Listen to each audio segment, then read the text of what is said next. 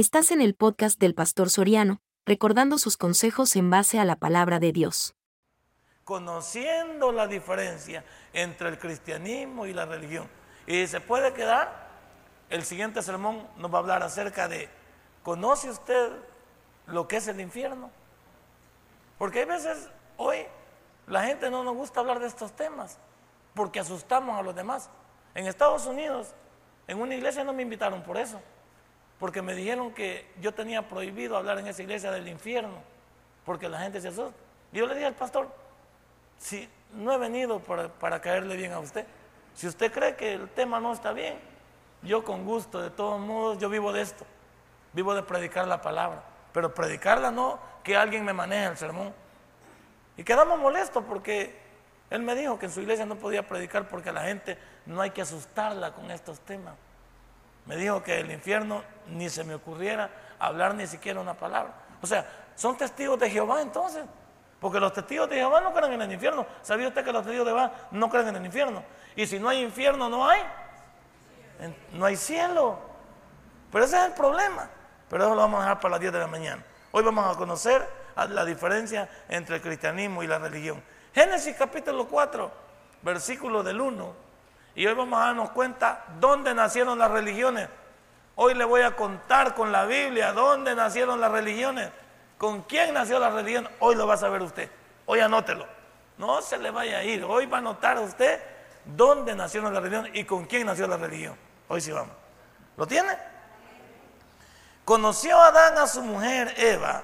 La palabra conocer aquí es tener una relación sexual. Esa es la palabra conocer aquí. Conoció Adán a su mujer Eva, la cual concibió y dio a luz a Caín. Y dijo, por voluntad de Jehová he adquirido varón. Después dio a luz a su hermano Abel, y Abel fue pastor de ovejas, y Caín fue labrador de la tierra. Y aconteció, andando el tiempo, que Caín, ¿qué dice? Trajo del fruto de la tierra una ofrenda a Jehová. Y Abel trajo también de los primogénitos de sus ovejas, de lo más gordo de ellas. Y miró Jehová con agrado a Abel y a su ofrenda. Pero no miró con agrado a Caín y a la ofrenda suya. Y se ensañó Caín en gran manera y decayó su semblante. Padre y buen Dios, no es lo mismo religión que cristianismo. Y esta mañana tus hijos van a quedar informados a través de esta palabra, porque ya no podemos ser religiosos, miedosos nada más del momento, pero no somos nacidos de nuevo, temerosos de Dios, respetuosos de Dios, amantes de Dios y servidores de Dios. Y eso es lo que hace falta en este mundo. Hace falta convicción, porque cuando la convicción viene a mí, a mi vida, soy capaz de respetarte primero a ti porque respetándote a ti, puedo respetar a todos los demás. En el nombre de Cristo Jesús he orado. Amén y amén. Puede sentarse. A muchas personas, van a poner atención para que entiendan el sermón, a muchas personas se les pregunta, ¿eres cristiano? Y las personas contestan, claro que soy cristiano, si soy católico, si soy protestante, si yo soy gnóstico, si yo también tengo esto o lo otro.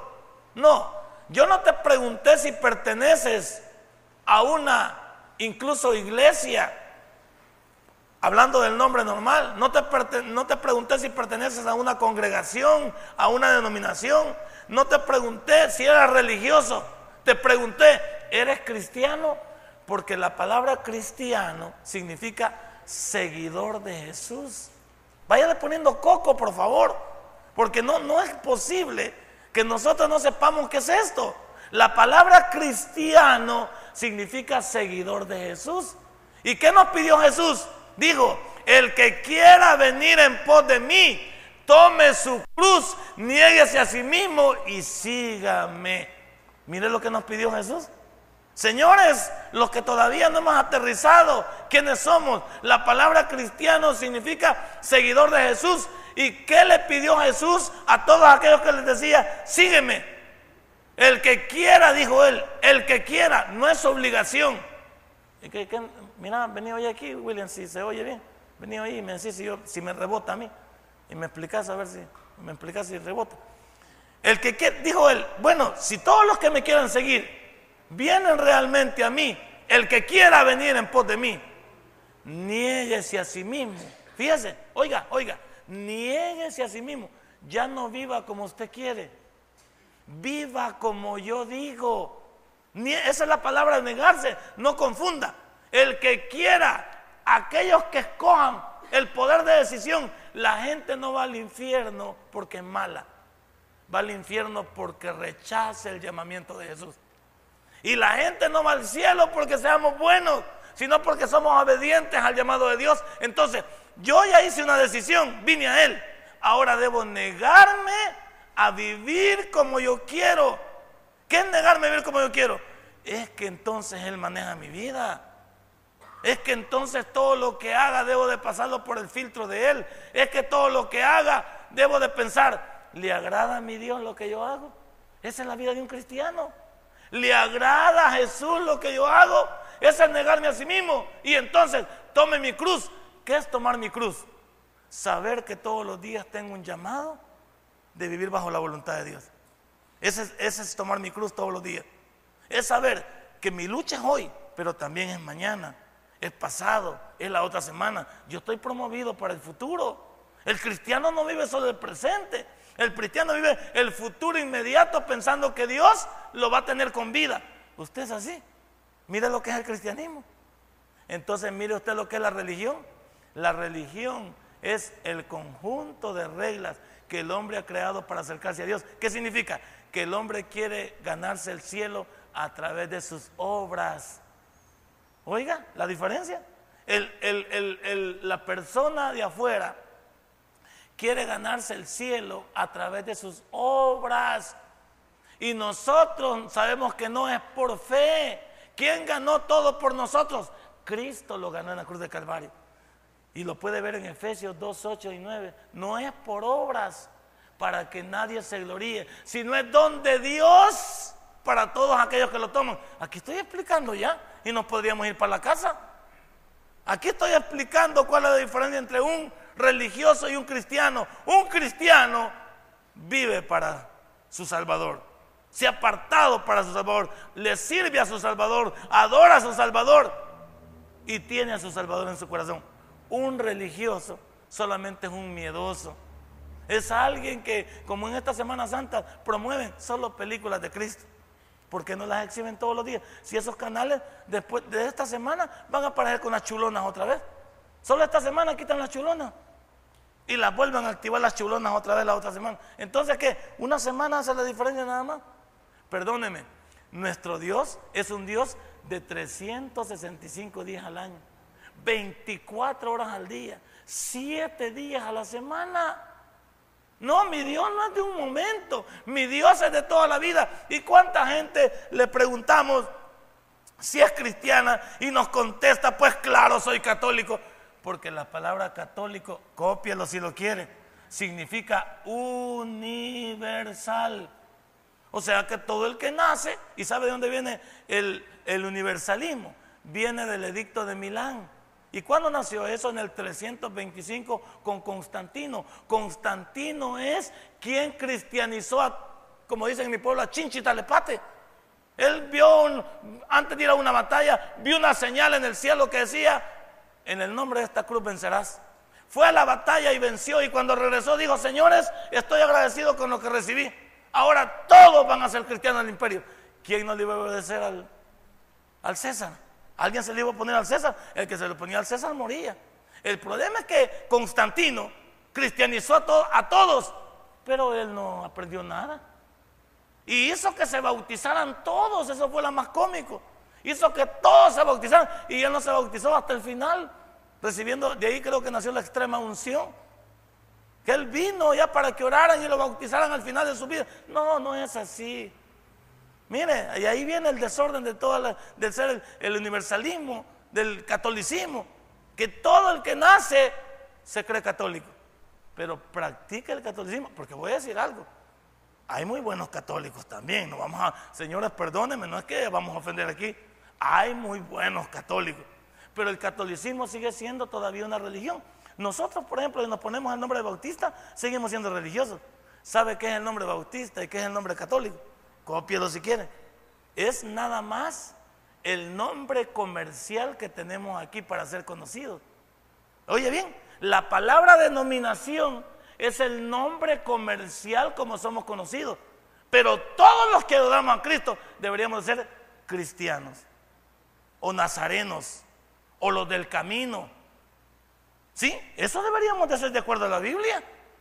Eso, el nombre bautista es una denominación. ¿Cómo somos conocidos? Hay algunos que hasta ustedes les dicen, y ustedes son tobistas, y usted dice que sí. Usted no es tobista, hombre. El hermano Toby es el instrumento que Dios utilizó en este país para hacernos el llamado a la salvación. Pero no somos tobistas, no sea bobo. Nosotros no somos tobistas, ni seguimos al hermano Toby. Ya van a decir que siguen a Carlos Rivas también. No vengan a esa carta ya también a ustedes. No, o sea, no podemos. y, eso es lo que esta semana posesionamos también. Mire lo que es ser un seguidor de un hombre. Andar queriendo justificar que lo que el hombre hace es correcto. Mire, mire, esa es una religión, mire. Andar justificando que lo que un hombre hace está correcto. Ese hombre hubiera salido por la televisión, señores, perdónenme por haber ofendido a Dios, perdónenme por haber ofendido el Evangelio, por haber hecho esto, me voy a retirar unos seis meses y voy a regresar después en el nombre del Señor. No, mire si ha hecho algo. Parece parece hasta orgulloso de lo que ha hecho. Ah, en la televisión sale hasta bien orgulloso, como, como que es una persecución. No, hombre, perdóneme, esa es una religión. ¿eh? Estarnos peleando por hombres, eso significa que por Cristo ni nos peleamos.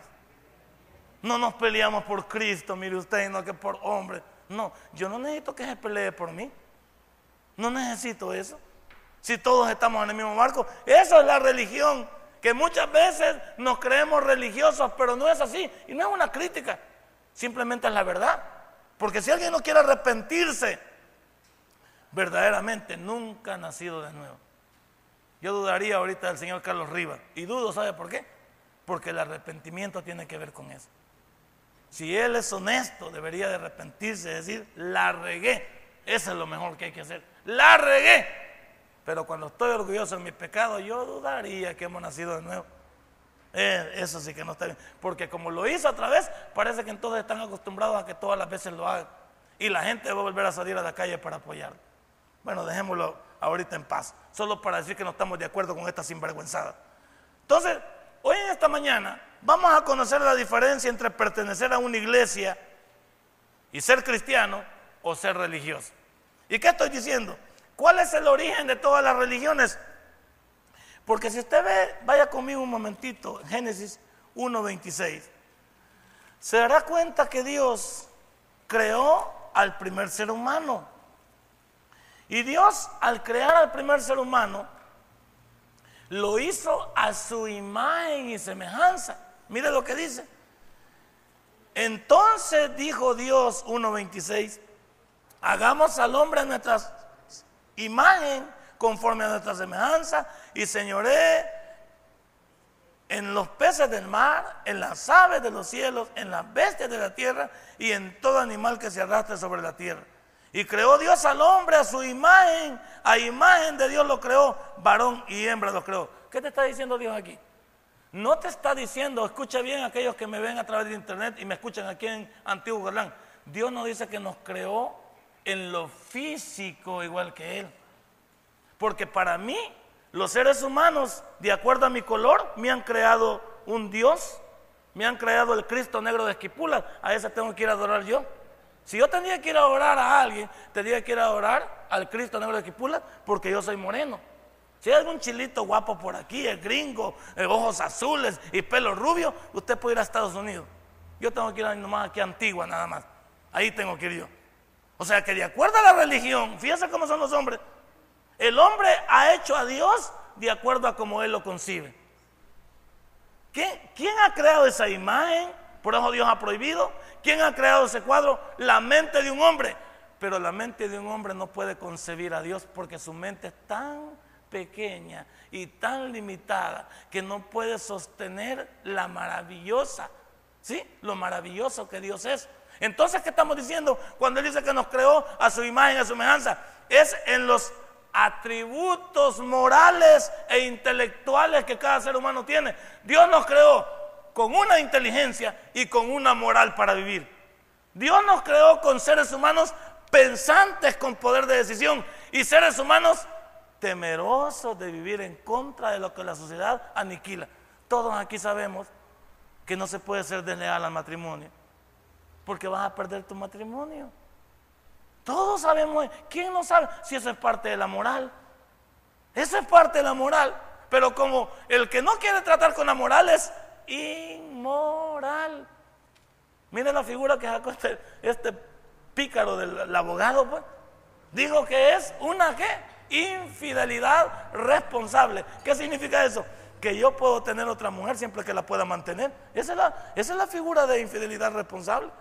Que yo puedo tener otra mujer siempre que la pueda mantener. Mira qué pícaros son estos. Es que, es que son los vacíos de la ley. Y el señor Carlos Rivera no, perdón, no es así, señores. Me acosté con esa vieja porque me gustó. Esa es la verdad. Pero tengo a mi esposa. Y le he fallado a ella. Ni a la esposa le ha pedido perdón. Este señor, ¿va? Ni a la esposa. Y la esposa está haciendo vigilia y haciendo oración. No. Por ese viejo no hay que orar ni ayunar. Ese viejo tiene que cambiar y dejarse de esas plebadas y de esas bayuncadas. Ay, no que, yo no voy a estar. ¿Cómo va a creer que me voy a tirar una vigilia por ahí, maestro? No, ese maestro tiene que cambiar. Tiene que poner en su corazón el cambio. ¿Por qué voy a orar por él si él ni quiere cambiar? Yo puedo orar todo lo que quiera por don Carlos Rivas. Pero si él no quiere cambiar, con que lo estamos adobando para que acueste con otra vieja. Porque ya le perdonamos esta, le puedo perdonar la segunda. Y le puedo perdonar la tercera y la cuarta. No, aquí no se necesita estar orando. Se necesita convencimiento de que Él es regado y arrepentimiento. Entonces cuando Dios nos dice y nos creó a imagen y semejanza, esos son los atributos morales e intelectuales de un ser humano. Y te explico por qué. A través de toda la historia, los que han estudiado historia universal, se darán cuenta que todas las tribus y todas las naciones y todos los pueblos alrededor de la historia han sido religiosos. Adoraban al rayo, a la lluvia, todo porque era un temor. O sea, lo que el ser humano ha concebido es que arriba de él hay algo que él no puede dominar.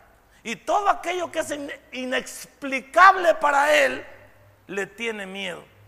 Por eso le tenía miedo a la lluvia, al rayo, al trueno, a la misma naturaleza. Claro que sí, porque el ser humano es temeroso por su vida. Y al ser temeroso por su vida, tiene que comendarse a algo. El problema es que al encomendarme a algo y desconocer quién es, no sé entonces qué estoy haciendo. Y eso es lo que la humanidad hace. La humanidad cree que por, por sobarle la pancita a Buda, cree que hay, buena suerte. Hoy que fui a Italia, yo me dijeron que fuera allá al, Duodomo, se llama un, un, gran castillo que hay, y me lleva el pastor de Italia, no me reservo su nombre, y me dice, pastor, aquí hay un buey, me llevó al centro de bola, hay un buey. Si usted da siete vueltas sobre vuestro buey, va a volver a regresar a Italia. ¿Usted cree que lleva las siete vueltas sobre el buey para volver a Italia? Pero, por Dios, si yo no soy religioso, si yo no soy gnóstico, va a creer que el, pastor, ¿para qué me va a llevar para otra cosa? Pastor me dice aquí a este buey, hay que darle siete vueltas a este buey, y si usted da las siete vueltas, va a regresar a Italia. Imagínese que yo creo en esa bayuncada. Le soba la pancita a Buda y usted cree que le va a dar buena suerte. Sobre la panza a su marido, entonces, pues. Y le va a dar buena suerte, pues. Pero ¿cuál es el problema? Es que todo está aquí, ¿ve? Y voy a decir una cosa, y tenga cuidado, hoy vamos a romper esquemas. Por eso, incluso los predicadores jugamos con usted, porque jugamos con su mente y con su fe. Jugamos con su temor a Dios, jugamos con su miedo, jugamos con su cristianismo, con, con esa cosa de que hay algo. Y entonces cuando tenemos bla, bla, bla, y estamos unidos a este lebrito, y lo convencemos a usted que nosotros podemos vivir como nos da la gana, pero usted tiene que vivir como Dios dice, ahí es donde usted se ven de choto. Porque nos ha dado a los pastores la categoría de ser infalibles. Entonces somos el Papa. Nos dice el Papa, pues. La palabra infalible es que el Papa no se equivoque y todo lo que dice es ex cátedra, es decir, no es discutible. Y así nos hemos convertido los pastores, que somos personas y, le damos una gran casaca a la gente. ¿Qué le decimos? Sacamos un versículo bíblico en contexto. Cuidadito con tocar al ungido de Jehová, con eso lo salvequeamos. Y es cierto, eh, es correcto, pero Dios sí te puede dar en la madre. Dios sí te puede bajar de ese palo. Dios sí te puede bajar de ahí. Juega con el ser humano. Y, usted debe tener cuidado. La gente juega con su mente, juega con su psiquis. Y cuando la gente le da mucha terapia y usted no sabe qué le están hablando, eso es peligroso. ¿Le hablan acerca de la Biblia y lo que ella dice? Revise usted cada sermón. No solo está aleluya, gloria a Dios, amén, aplaudiendo. Hasta los chistes aplaude usted. O sea bayunco, hermano. Usted no sabe, para, ir, para aplaudir los chistes vaya a un circo. ¿Sí? Vaya, pues mandemos al circo cañonazo y traigámoslo aquí. Sí, o llamamos a chocolate, traigámoslo de la tumba chocolate y, que nos venga a hacer aquí una pasada. Por favor. Es que somos religiosos, somos un montón de gente que estamos adobando un montón de cosas que no están en la Biblia. ¿Y sabe qué dice Dios? Que chor y consentidor llevan el mismo pecado. A usted también lo va a juzgar Dios por andarse poniendo a la par del pecado, sabiendo que usted debe de combatirlo y ser una persona que puede decir, no es así. Y tiene, a mí no me, a mí no me, no me ofende que usted tafajee el sermón.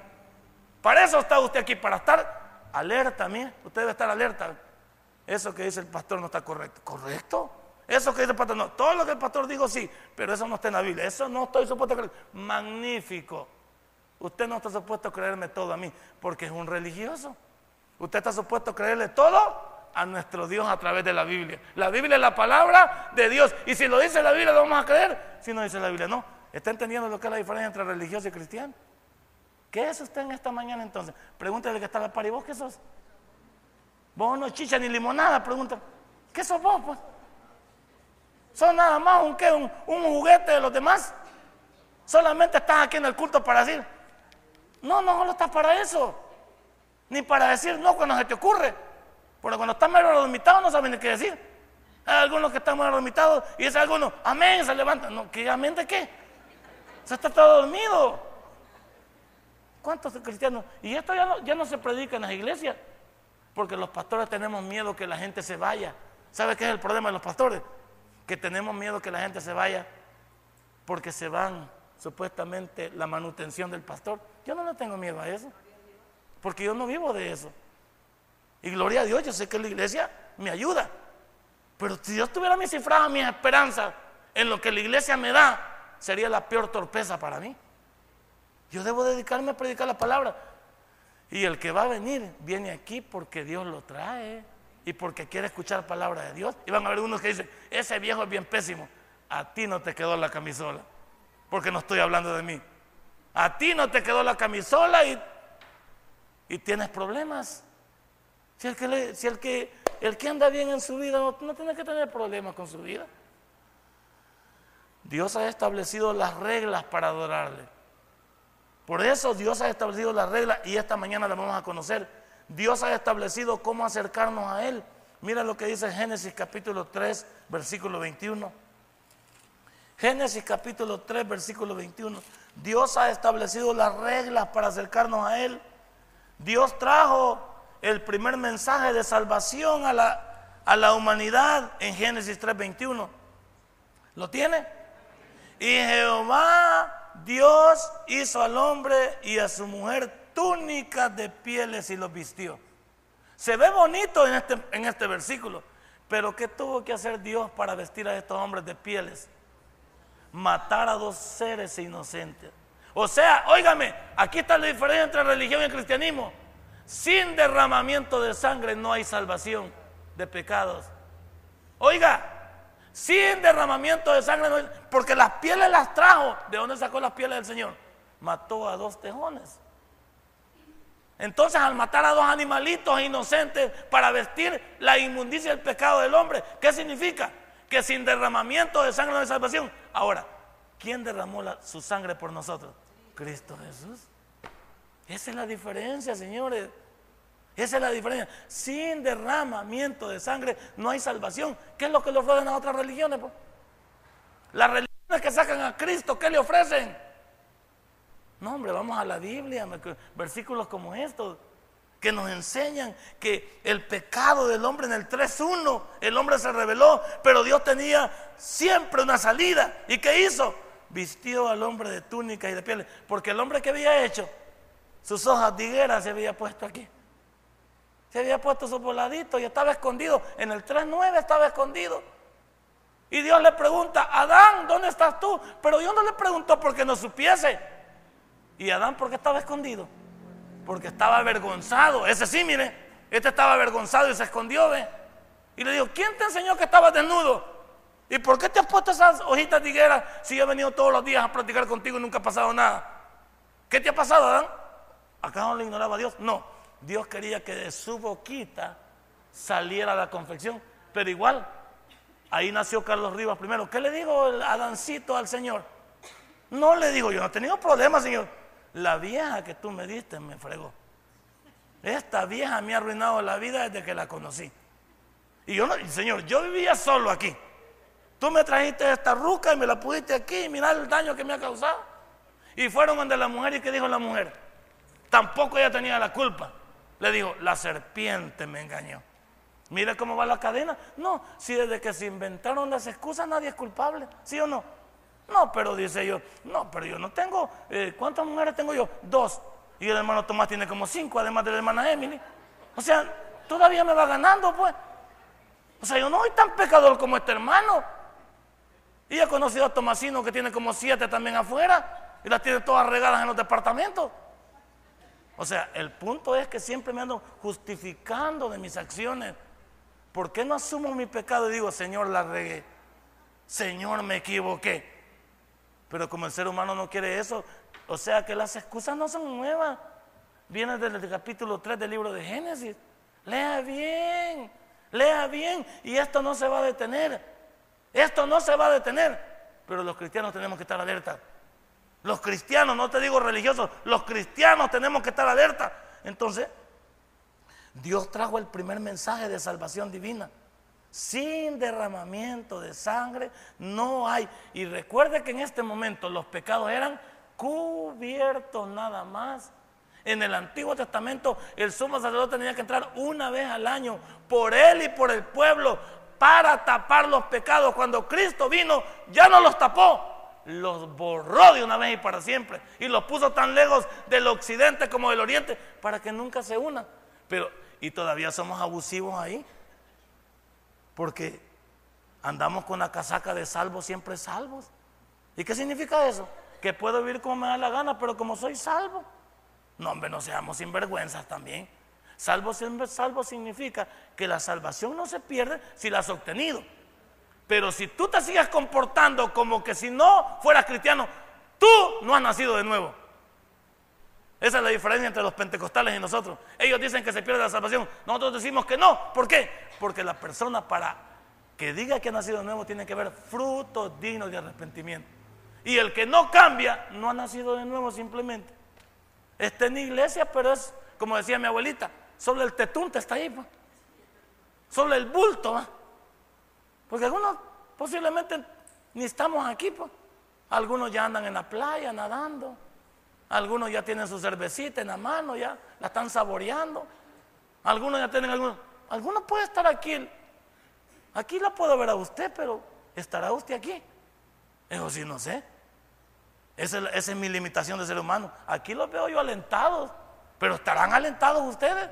Usted ve a este pastor así, bien guapetón y todo, pero realmente se estará alentado este pastor. Es que es lo que usted ve. Pero Dios ve más allá de este cuero, Dios ve más allá de esta carne, Y eso es lo magnífico de Dios, que a Dios no lo podemos estimar.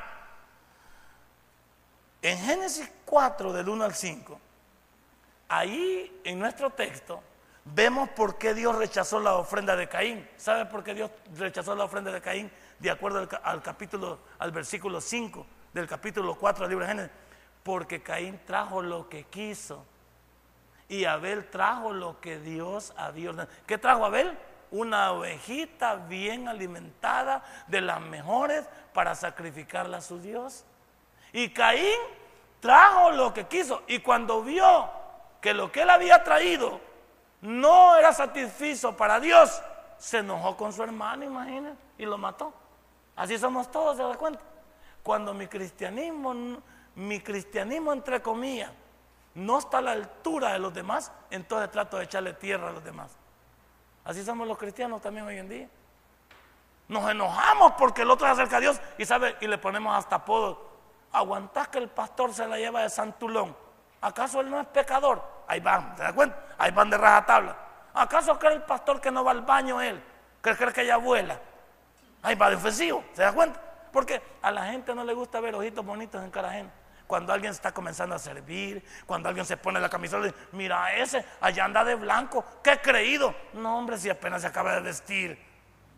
Y mira, vieja, eso que se ha puesto de, así de, de junta le acaban de decir, vieja está fea. Ya Dios, no le va a gustar a usted. Usted no ha traído nada.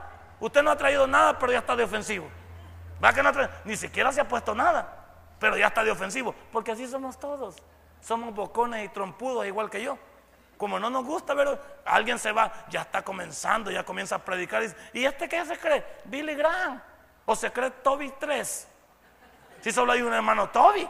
No creo que se, se parezca al pastorón. O se parezca al junior. ¿Este qué? Sáquese. Chichipate, así le van a ir a uno, ¿va? ¿Por qué? Porque usted tiene la mirada puesta sobre humanos. Y sí, muchos no vamos a estar a la estatura, ni queremos.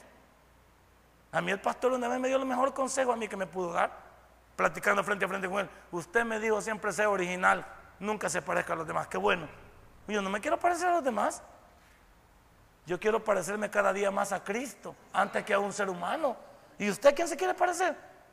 Ahora, aquí Dios estableció, rechazó la ofrenda de Caín, porque Caín trajo lo que quiso, no lo que Dios le pedía. ¿Y dónde nacieron las religiones? Aquí nacieron las religiones. Con Caín nacieron todas las religiones, porque Caín trajo lo que él quiso a Dios. ¿Cuántos han traído lo que ustedes quieren?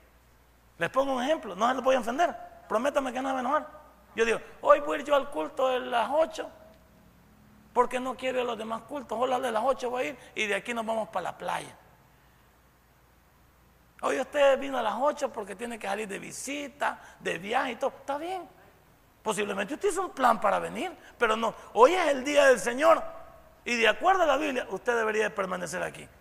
Y yo sé que algunos se van a ir y, y táchenme de que ya les agrié la mañana, que ya me los acabé. No, la pregunta es, el judío, el día que se entrega el Shabbat en el Señor, es para el Señor. Vea el día el Shabbat del judío. Deja todo preparado desde las 6 de la tarde del viernes hasta las 6 de la tarde. Bueno, aquí hay unos en mi, eh, en mi, comunidad hay unos dueños de tiendas sabatistas, pero no la abren. Hay veces mi hijo va a tocar y ahí están adentro, no abren. Eso desde las 6 de la tarde del viernes la cierran. Aquí en El Salvador, los sabatistas cierran desde las 6 hasta las 6. Y usted y yo, imagínese. ¿Qué es usted religioso? Piénselo. Hoy con este culto no quiero que lo piense. Quiero que lo analice después, cuando vaya en el carro y vaya analizando el sermón. Y le digo a usted a su esposa, ¿y vos qué decís de lo que dijo el ruco? ¿Qué decís de lo que dijo ese viejo parchado negro? Hermano San Martín de Porres. ¿Qué, crees vos lo que dice ese viejo? Decime. Porque yo ese viejo vi que nos habló muy fuerte. Nos habló así muy, muy, ofensivo. ¿Qué decimos de lo que dice ese viejo? ¿Sabes qué? Ya no a ir a esa iglesia. Porque ese viejo habla muy mal. No, así no me gusta. A mí no me gusta que me traten así. Yo estoy para que me traten fino. Pero ese hombre es ofensivo. Ya no vamos a ir donde ese canalla. Ya no es canalla, no vamos a ir. Usted puede decir lo que quiera. Y yo no voy a estar atado por usted. Es Dios quien te está hablando realmente. ¿Qué dice Romanos capítulo 10? Romanos. Le estoy dando versículos para que usted los analice, léalos. Léalos, no me crea a mí, lea su Biblia. Romanos capítulo 10.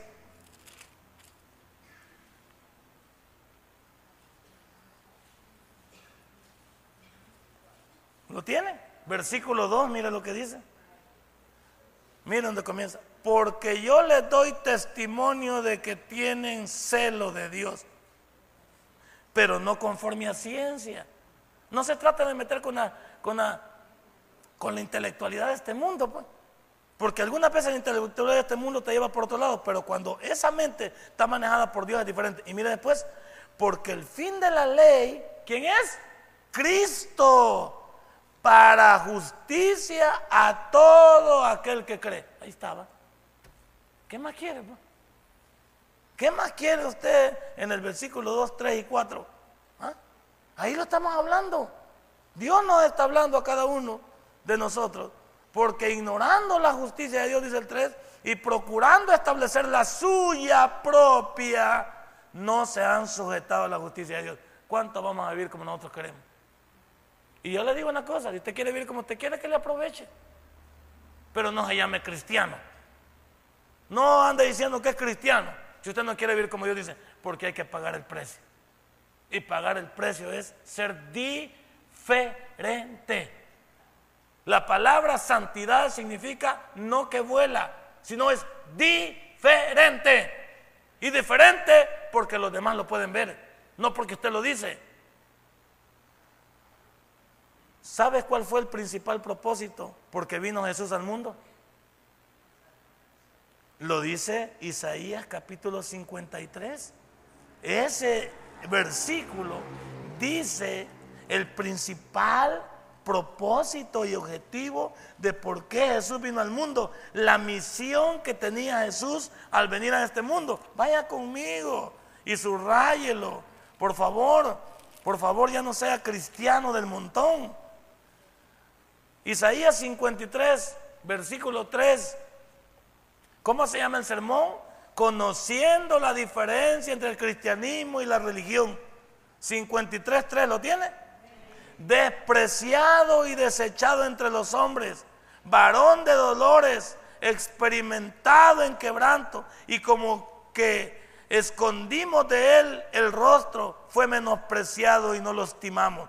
Ciertamente llevó Él nuestras enfermedades y sufrió nuestros dolores y nosotros le tuvimos por azotado, por herido de Dios y abatido. Mas Él herido fue por nuestras rebeliones, molido por nuestros pecados. El castigo de nuestra paz fue sobre Él y por su llaga fuimos nosotros. ¿Vale? ¿Y dónde nosotros, dónde apreciamos este sacrificio de Dios? Solo hoy en Semana Santa nos ponemos a llorar con lágrimas de cocodrilo viendo la pasión de Cristo, el manto sagrado, los diez mandamientos, Benjar, así nos ponemos a llorar. Y cuando vemos que Judas niega al Señor, decimos, como somos religiosos, quisiera que ese desgraciado me lo pusieran en una, en una celda para agarrar. No, y nosotros somos peor que Judas. Judas lo vendió por 30 monedas, yo lo vendo por una cora. Lo vendo por una vieja, por un motel. O sea, no, esto es más, más allá. Este por lo menos. Y Judas fue tan valiente que fue y se ahorcó. Y usted ni se ha ahorcado todavía, ni yo también. ¿Ah? Este todavía fue y se ahorcó. Nosotros ni nos hemos ahorcado y seguimos pecando. No, no, no. Tenemos que entender qué es el cristianismo y qué es la religión. Judas, no podemos criticarlo nosotros. Porque él, como le digo, el precio para esas 30 monedas fue alto. Y nosotros entregamos a Jesús. Lo entregamos por lo que nos sirve, pues. por lo que nos sirve. Y así somos todos. No, no evaluamos lo que tenemos, ni siquiera analizamos lo que tenemos. Esta mañana vamos a llegar hasta aquí porque poquito pero sustancioso. Que usted se vaya pensando bien lo que le he dicho. Y que cada uno de nosotros meditemos que no somos religiosos. Si esta mañana has entendido el mensaje de Dios, te invito a una cosa. Hoy que estamos en Semana Santa, reflexionemos y ya no seamos los mismos y no nos unamos a los perdedores, unámonos a Cristo Jesús, Señor nuestro. Denle un fuerte aplauso a nuestro Dios. Padre buen Dios, te doy gracias esta mañana. Si este mensaje ha impactado tu vida, puedes visitarnos y también puedes buscarnos en Facebook como Tabernáculo Ciudad Merliot. Sigue con nosotros con el siguiente podcast.